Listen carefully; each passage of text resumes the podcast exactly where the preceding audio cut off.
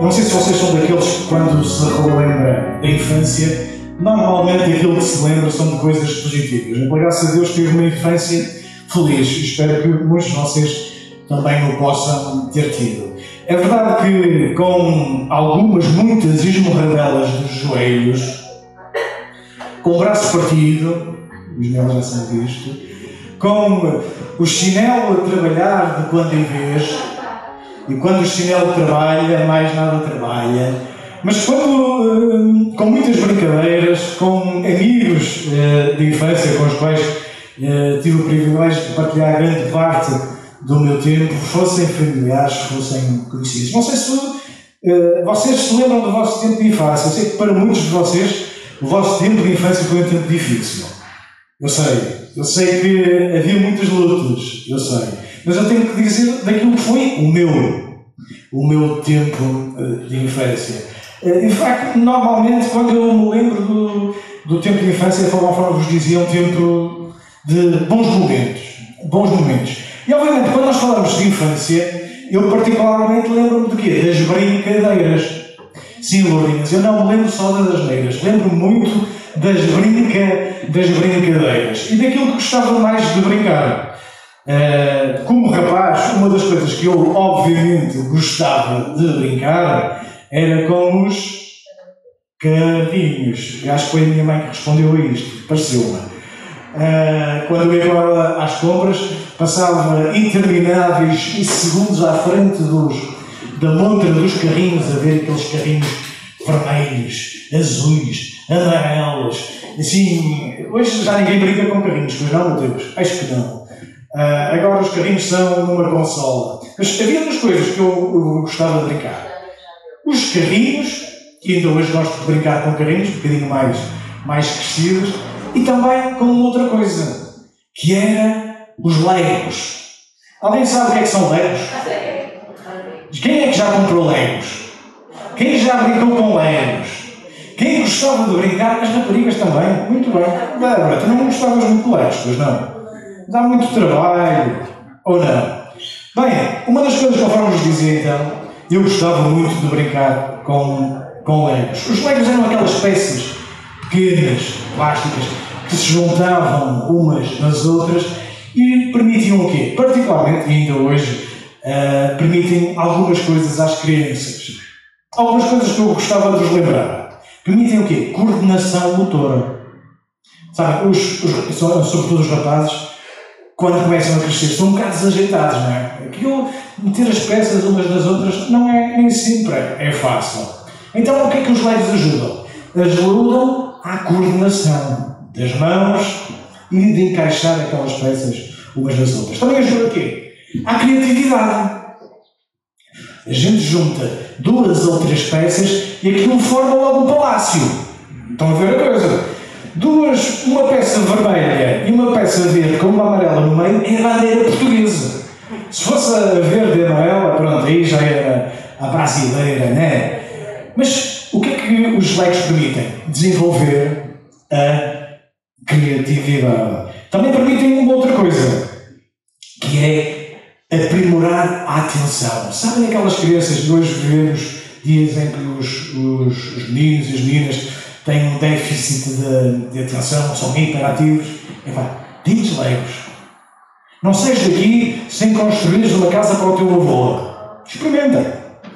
Os legos são brinquedos, mas são brinquedos didáticos que nos fazem o quê? Aprender a crescer. E uma das coisas que eu gostava hoje de partilhar convosco é aquilo que os legos podem ensinar aos adultos. O que é que os legos podem trazer para a nossa vida. Há três coisas. Eu vou só, espero eu, concentrar só numa delas, ou prima, primordialmente numa delas, que é os legos ensinam as crianças que é possível construir. Que na vida eles vão estar a construir coisas. Segunda coisa, que os leigos nos ensinam é que é fácil destruir.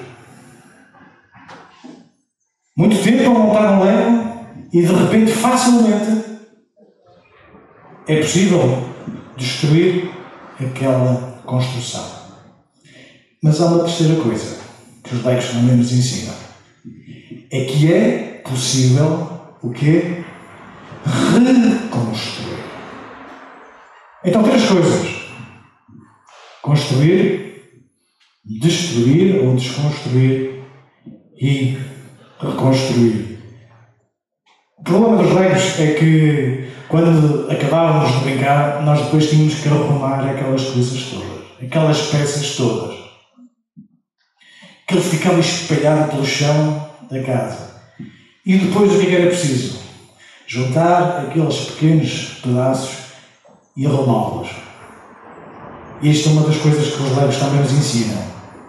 É que nós precisamos ter a nossa casa em ordem. A nossa vida em ordem. Então eu hoje gostava de falar, já perceberam, sobre construção, sobre edificar. Desde a antiguidade nós encontramos rapidamente, e vocês fizerem assim um flashback na vossa memória, de construções importantes, vocês facilmente identificam algumas construções. Lembram-se uh, das sete maravilhas do, do mundo? Uma das construções mais célebres era os jardins suspensos da Babilónia. Em bom rigor, os uh, arqueólogos ainda não conseguiram definir se eles efetivamente existiam. Mas era uma das construções da antiguidade, normalmente imputadas a, a Nabucodonosor. Mas há algumas construções que nós ainda sabemos que perduraram até agora. Vocês, se forem ao Egito, vocês lembram-se do quê? Das, pi... das pirâmides. Ou então, lá mais ainda para Oriente, a grande muralha da, da China. A verdade é que civilizações, impérios, foram marcados pelas suas construções. Algumas com cariz religioso, como é caso das pirâmides do Egito, outras por características defensivas e territoriais, como é o caso da, da, muralha, da muralha da China. E nós cá em Portugal temos algumas construções também que perduraram. Por exemplo, se vocês forem a Elvas, eu sugiro-vos quem não foi a Elvas que vá, ainda hoje nós temos lá uma fortificação extraordinária que a própria cidade eh, revela. Mas na Bíblia nós também encontramos algumas construções. O próprio Deus, logo no início, em Gênesis, nós encontramos que Deus instruiu um homem a construir alguma coisa. Lembram-se o que foi? Uma arca que foi construída por Noé. Mais à frente, alguns séculos à frente, o próprio Deus instruiu um homem ou uma, uma nação a construir um tabernáculo que depois iria dar mais longe ou mais à frente a construção do templo, local de adoração a Deus. Então nós podemos desde já facilmente concluir que onde há um homem, onde está uma mulher, vai haver uma construção. Onde estiveres tu, onde estiver eu, vai haver alguma coisa que está a ser construída. Eu gostava de pegar então nesta ideia da construção física de edifícios, de monumentos, de de, de edificações para a nossa própria vida, de uma forma geral, e para a nossa vida como cristãos em particular. Por isso eu convidava-vos a virem comigo para o primeiro capítulo, para a primeira carta de Coríntios, no capítulo 3. E nós vamos então identificar nesta questão da construção quatro, quatro segmentos essenciais que a Bíblia nos fala acerca daquilo que nós estamos a construir. Porque quer nós queiramos, quer não, nós estamos, até ao fim dos nossos dias, nós estamos a construir alguma coisa. Então, 1 Coríntios, capítulo 3, versículo a começar no versículo 9. Estão comigo? Sim? Então vamos fazer a leitura a começar no versículo 9. Porque nós somos cooperadores de Deus. Vós sois lavoura de Deus, edifício de Deus. Segundo a graça de Deus que me foi dada, pus eu como sábio arquiteto, como diz algumas traduções, como sábio construtor, um fundamento. E outro edifica sobre ele mas veja cada um como edifica sobre ele. Porque ninguém pode pôr outro fundamento além do que já está posto, o qual é Jesus Cristo. E se alguém sobre este fundamento formar um edifício de ouro, prata, pedras preciosas, madeira, feno, palha, a obra de cada um se manifestará. Na verdade, o dia declarará, porque pelo fogo será descoberta, e o fogo provará qual seja a obra de cada um. Se a obra que alguém edificou nessa parte permanecer, esse receberá galardão. E se a obra de alguém se queimar, sofrerá detrimento, mas o tal será salvo, todavia, como pelo fogo. Este texto gostava que pudéssemos meditar e que vai servir de base àquilo que temos para refletir nesta, nesta tarde. E conforme vos dizia, todos nós temos que ter consciência de que estamos a construir alguma coisa na nossa vida. Seja uma carreira profissional, seja relacionamentos, seja uma família, seja um ministério, seja uma empresa, todos nós estamos a construir alguma coisa. E neste texto que nós acabamos de ler, nós identificamos quatro componentes, ou quatro segmentos, ou quatro fases, se quiserem, de alguém que constrói ou que pretende, pretende construir alguma coisa. E conforme vos dizia, a construção que nós estamos a realizar, ela acontece por ação com intenção, mas também acontece por omissão, ou por descuido, ou por inação. E qual é então a primeira fase de qualquer construção? Aquilo que o bom senso nos diz é quando nós começamos a construir alguma coisa, nós dizemos que começamos a construir os alicerces. E vocês dizem, isto não é novidade, que diz a Escritura, estás a dizer. Não, tenho-vos a dizer, nesta tarde, provavelmente não vos dizer novidade nenhuma. Provavelmente não vos vou dizer nada de novo. espero que não seja nada de novo. Mas aquilo que eu espero é que de alguma forma nós possamos refletir efetivamente que construção é que nós estamos a realizar, que é a nossa própria vida. E também na vida daqueles que nos rodeiam. Então, a primeira coisa que nós encontramos aqui no texto e que nos lembra é que nós somos edifício Deus. Nós somos lavoura de Deus. O que, o que é que isto significa? Isto significa que nós somos um terreno que está a ser trabalhado por Deus. E esta é uma noção essencial. Sabe, muitas vezes há gente que tem-se perdido na construção da sua vida porque olha para uma construção que é inacabada e se sente frustrado. Nós temos que perceber desde o início que Deus está a construir em nós. Nós somos obras inacabadas, mas que estão num processo de construção. E então, quando é que nós começamos? Logo, quando queremos construir alguma coisa, começamos pelos fundamentos, pelos alicerces. E os fundamentos são essenciais. Vocês lembram-se que quando a igreja foi fundada, logo no dia de Pentecostes, que nós celebrávamos há pouco tempo atrás, o episódio que envolveu e que nós, eh, evidentemente, identificamos como a fundação da Igreja, não foi um evento menor. Foi um evento grandioso, em que o Espírito Santo desceu, se manifestou e logo a seguir o que aconteceu, ousadia dos discípulos e a seguir como resultado, salvação. A fundação da Igreja acontece num evento maior. Porquê? Porque os fundamentos importam, os inícios importam. E hoje, infelizmente, nós vivemos numa sociedade que hipervaloriza o que é. O que é superficial. O que é visível. A imagem. Então, pelas redes sociais, nós vemos. O que é que importa? A aparência. Aquilo que daqui a 5 ou 10 anos vai estar tudo diferente. Alguns de vocês lembram-se como é que era há 5 anos atrás? Se calhar assim é pouco, se calhar há 10 anos atrás. E quantas vezes nesta vociferar, deixem-me dizer assim, de imagem sobre imagem, encontramos gente a competir com e de imagem entre, entre si para aparecer. Nós, eh, no meu tempo, quando éramos pequenos, alguém nos dizia cresce e aparece, não é? Agora parece que toda a gente já é toda crescida porque já toda a gente já apareceu e quer aparecer. Cuidado quando nós cultivamos um, e temos uma cultura de imagem, de aparência. E aquilo que está e subjaz no substrato, e aquilo que está ali cessado, essa imagem não corresponde. Não há equivalência.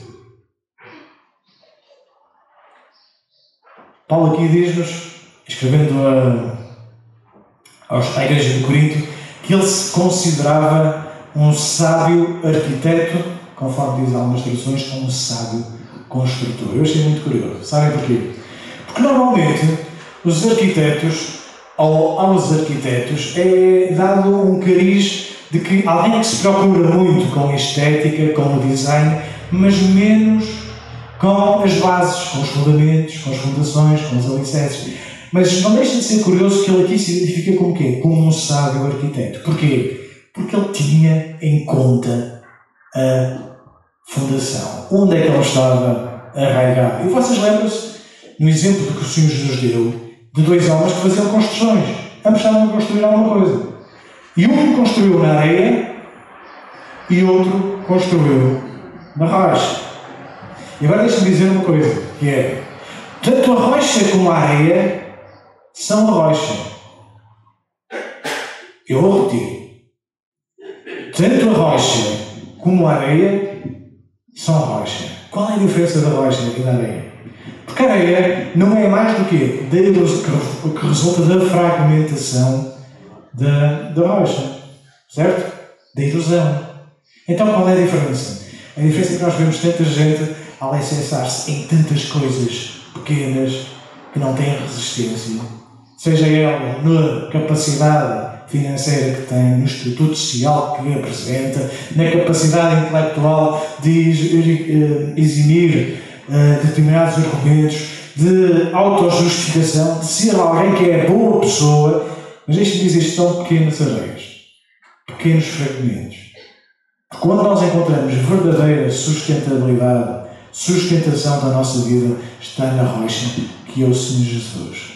Ele é a rocha da nossa salvação. Ele é rocha onde nós podemos firmar os nossos pés e não sermos abalados quando vierem as chuvas, quando vierem os tempos maus. Ele é rocha. Então, tu estás a construir como está e onde está a ser colocado o teu fundamento, os teus alicerces. Bem, Ainda voltando então ao nosso texto, o que é que nós encontramos a seguir? Nós encontramos materiais de construção, certo? Então digam-me lá que materiais é que nós encontramos aí referenciados no, no verso que nós lemos. Nós encontramos materiais novos e materiais pobres. Materiais novos, materiais ricos, com valor. O que é que temos? Ouro, prata e pedra preciosas de um lado. E do outro lado, madeira, feno, palha. Agora deixem-me dizer isto: o feno e a palha são ainda hoje materiais usados na construção em alguns países. Servem para construir. Alguns de vocês que estiveram em África lembram-se perfeitamente das palhotas daqueles caseiros. Eram feitos com quê? Com barro, misturado com palha, às vezes dá algum, algum tipo de tijolos com couro por cima. É que é possível construir com, feno e com palha. E com madeira também. Mas qual é a resistência destes materiais? E agora deixem-me já, já dizer uma coisa, que o valor destes materiais, ouro, prata e pedras preciosas, madeira, feno e palha, não tem a ver com a capacidade de cada um de adquirir estes materiais. Vocês podem dizer, não, mas eu não tenho meios de, de construir com ouro. Não tem a ver com isto. Mas tem a ver, estando à tua disposição e à minha, que escolha é que eu vou fazer na construção daquilo que eu estou a fazer. Então, todos nós temos ouro, prata e pedras preciosas. E todos nós temos madeira, fena e palha. Então a questão é: o que é que é que eu vou escolher? Porque há uma diferença entre elas. É que é bem mais fácil utilizar a madeira, é bem mais difícil extrair ouro. Nós dificilmente vamos encontrar dar um pontapé numa pedra e encontrar ouro de baixo. É preciso escavar. É preciso ir às profundezas da terra. Ou então nos rios. Dá trabalho. Feno e palha, eventualmente até madeira. Se calhar é mais fácil. Então, há uma escolha a fazer. Ah, e há uma escolha que tem que ser conscientemente uh, feita, porque uma vai dar mais trabalho do que outra mas uma vai ser mais recompensadora do que a outra. Vocês lembram-se daquela expressão que diz: o que se poupa no farelo gasta-se na farinha. E há tanta gente a construir a sua vida poupando no farelo e gastando na, farinha, que é de não levar verdadeiramente em conta aquilo que é importante. E tanta gente que se prepara para tantas coisas que são incertas, que nunca acontecem, que se preocupam, que andam ansiosas com tantos problemas que nunca virão a acontecer. Mas com a única coisa certa na vida, não se preocupam, que é a morte. Eu já vos tenho dito isto. Tenho encontrado muita gente que diz que está bem com a vida. E ainda bem, eu espero que tu estejas de bem com a vida. Mas a maior resposta que nós temos que dar não é se nós estamos de bem com a vida, mas se nós estamos de bem com a morte. Se nós estamos de bem com a morte. E esta pandemia que temos vindo a atravessar eh, tem servido certamente para testar esta verdade. Em Hebreus 9, 27 diz-nos que ao homem está ordenado morrer, vindo depois o juízo. A morte de cada um de nós não é uma incerteza, é uma, é uma certeza, porque ela é consequência do pecado. A Bíblia nos diz que a recompensa do pecado é morte. Mas, mas o dom gratuito de Deus é vida eterna. E como é que esta vida eterna é conseguida? Através de um único meio, que é a pessoa do Senhor Jesus. É isso que nós lemos lá em Romanos 6, 23. Então, a pergunta: que materiais, ou com que materiais, estás a construir a tua autossuficiência, o teu sentido de justiça próprio, as tuas boas ações, estes materiais vão prevalecer. Porque a terceira coisa que nós encontramos neste, neste texto que nós lemos é que a construção daquilo que nós estamos a fazer ela vai ser testada. Ela vai ser abanada. Nós lemos no texto e o texto nem sequer é muito fácil. Ela diz que a construção vai ser testada pelo fogo. Alguma coisa muito forte. Não vai ser um avalozinho. Não, alguma coisa. Tudo aquilo que estás a construir, mais dia ou menos dia, mais ano menos ano, tu vais ser testado naquilo que tens vindo a construir. E a questão não é se, a questão é então quando. Então nós temos que ter presentes as nossas prioridades, se são importantes ou não, se a mordomia dos nossos bens nós temos em perspectiva correta ou não, porque tudo isto, a gestão do nosso tempo, os nossos relacionamentos, tudo isto irá ser testado. Mas temos que ter consciência, conforme vos dizia logo desde o início, que nós somos uma obra em construção. Então nós encontramos aqui três materiais, conforme vos dizia, com valor, nobres, que nós identificamos alguém que está a construir.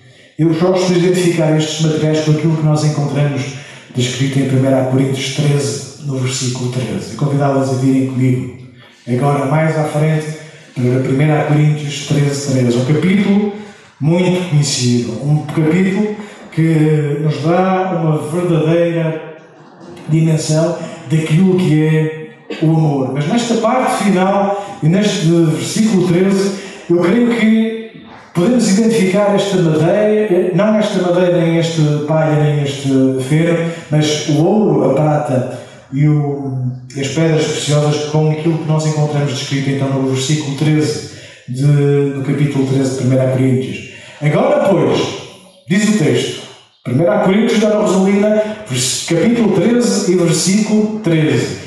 Agora, pois, permanecem a fé, a esperança e o amor. Estes três, mas o maior destes é o amor. Diz no texto que permaneçam. Isso quer dizer que vai ser testado, mas vai permanecer. E o que é que vai ser, o que é que vai ser testado? A minha e a tua fé. A minha e a tua fé vão ser testadas. E uma vez testadas, o que é que vai resultar? Vai resultar num renovo de esperança. E tudo isto ligado, consolidado pelo amor. E qual é o amor? E que tipo de amor que passa o teste de fogo? Vocês lembram-se daquele poema de Camões, uh, o amor é fogo que arde, sem se Não é este tipo de amor que a Bíblia nos fala. A Bíblia fala-nos daquele amor que é expresso pelo próprio Deus, que deu o seu Filho Jesus para morrer por mim e por ti, quando nós ainda éramos pecadores. Um amor que não espera, mas que deseja. Um amor que não exige, mas que guarda. Um amor que tudo sofre, que tudo espera, tudo crê. Um amor de Deus. E o que é que Deus espera? Que todo aquele que nele crê não morra, mas tenha a vida eterna. Em 1 João 4,9 nós lemos: Nisto se manifestou o amor de Deus para conosco, que Deus enviou o seu Filho unigênito ao mundo, para que por ele vivamos. Nisto está o amor. Não é que nós tenhamos amado a Deus, mas em que Ele nos amou a nós e enviou o seu Filho para a propiciação pelos nossos pecados. Amados, se assim Deus nos amou, também nós devemos amar-nos uns aos outros.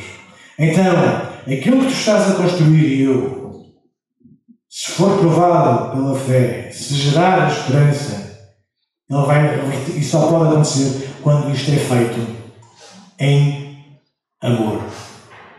Amor.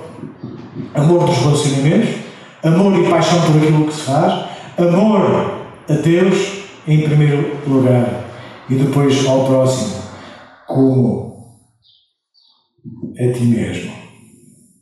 Agora, pois, permanecem fé, esperança e amor.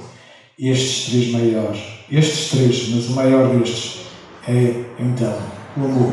Porquê? Porque depois do versículo, lá que voltamos ao capítulo 3 de 1 Coríntios, fala-nos de uma outra coisa. É que há necessidade de uma construção de fundamentos, de uma escolha de vida de materiais, há um teste que é realizado e depois vem então o resultado. No versículo 14 diz-nos que se a obra que alguém edificou nessa parte permanecer, esse receberá galardão. O nosso Deus é um Deus de recompensa. Não podemos nos esquecer disto. Deus é um Deus liberal. É um Deus, já vos tenho dito, não de escassez, não de míngua, mas de abundância, de prosperidade. Sabem, já vos tenho dito isto, não é porque alguns capturaram esta palavra que nós deixamos de poder usar. Deus é um Deus que abençoa os seus filhos. Quando? Quando há obediência. Infelizmente há muita gente à espera da bênção de Deus, mas não obedece. E depois queixa-se de Deus. Ah, Deus não me abençoou. Então, se tu achas que não estás a ser devidamente recompensado por Deus, galardado por Deus no teu esforço, no teu serviço, na tua vida, a pergunta que tens que fazer é como é que está a medida da tua obediência? Porque uma coisa está inequivocamente ligada à outra. E a maior bênção que nós podemos ter é a bênção da vida eterna. A bênção de vivermos para todos sempre na presença de, de Deus. Mas Jesus não, não morreu para nos dar apenas vida eterna, mas para, desde logo e aqui, vivermos uma vida intensa, uma vida abundante, uma, uma vida com contentamento, uma vida com gratidão, uma vida em que esperamos e sonhamos fazer cumprir a Sua vontade nas nossas vidas. João 15, 7, o texto que vocês se recordam, diz-nos: Se vós estiverdes em mim e as minhas palavras estiverem em vós, pedireis tudo o que quiseres e vos será feito. O que é que nós guardamos deste versículo normalmente? Tudo vos será feito. Amém? Amém.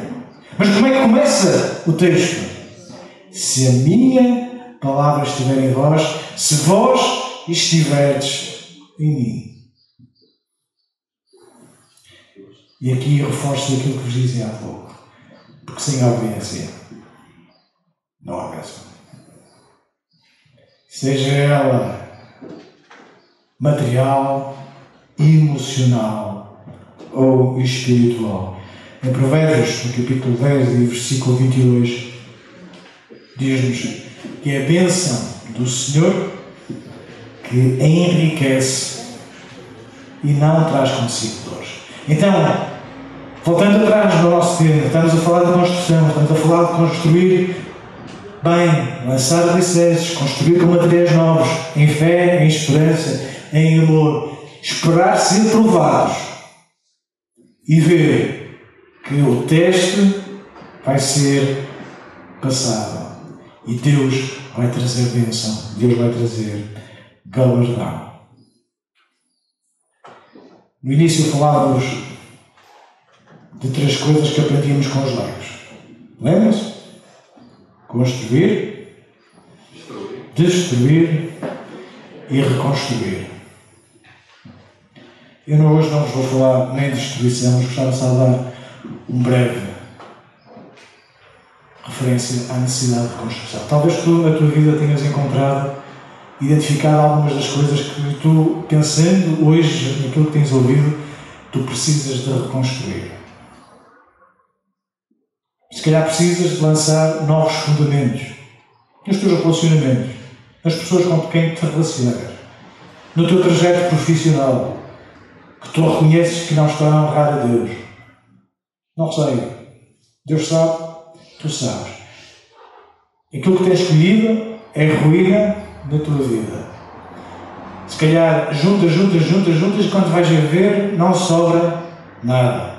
Isto porque talvez estejas a construir mal. Então, o meu desafio hoje é que comeces a construir bem. Eu vos dizia que os bairros nos ensinam, podemos reconstruir. E com Deus, a nossa vida pode ser reconstruída. Com Deus, a nossa vida pode ser reconstruída. E se tu vês que algumas coisas que tu tens perdido ou que alguém te tem roubado, tens que perceber duas coisas. Se calhar a tua vida em áreas diferentes tem sido testada e não sobra nada, isso só significa, só significa uma coisa: é que tu estavas a construir mal. Que Cristo não estava nisso. Então, tens dois caminhos. Ou humildemente reconheces que tens que mudar de trajetória e recomeçar de novo, tendo como princípio aquilo que já falamos, alicerces na rocha, materiais de construção bem escolhidos, e depois esperar e ver a bênção de Deus sobre a tua vida. E se tu precisas de reconstruir, quero dizer que houve, houve um povo que precisou de reconstruir. Reconstruir-se. Foi o povo de Israel. E a Bíblia fala tanto de reconstrução que até dedicou um livro inteiro só a falar de reconstrução, que foi o livro de Neemias. E se nós fôssemos ler, que não vamos, leiam, estudar esta circunstância, leiam o livro de Neemias, vai ser abençoado. Uma das coisas que nós identificávamos lá é que o povo se tinha habituado a viver em ruínas, com as muralhas destruídas já era normal. E nós, como seres humanos, temos esta capacidade de nos adaptarmos. Às vezes, adaptarmos às circunstâncias para a qual Deus não nos tem chamado a viver. Se a tua vida tem ruínas, não te acomodes. Não te acomodes, porque não é isso que Deus quer para ti. Ele quer fazer uma coisa nova na tua vida. Sim, Ele deseja. Tu precisas do quê?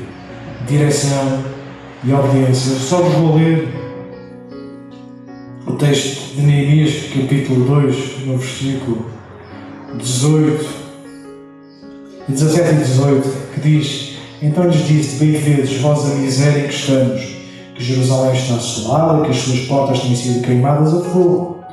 Vinde, pois, e reedifiquemos o muro de Jerusalém, e não sejamos mais um opróbrio então lhes reparei como a mão do meu Deus me fora favorável, como também as palavras do rei que ele me tinha dito. Então disseram: Levantemos e edifiquemos, e esforçaram as suas mãos para o bem.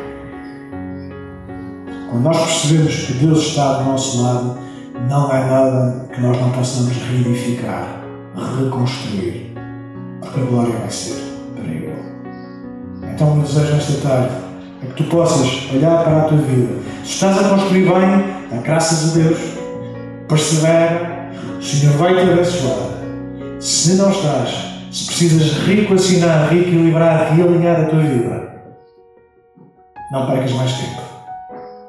Porque a vida que nós vemos aqui, ela passa tão rápido. E é daquilo que Deus deseja de nós.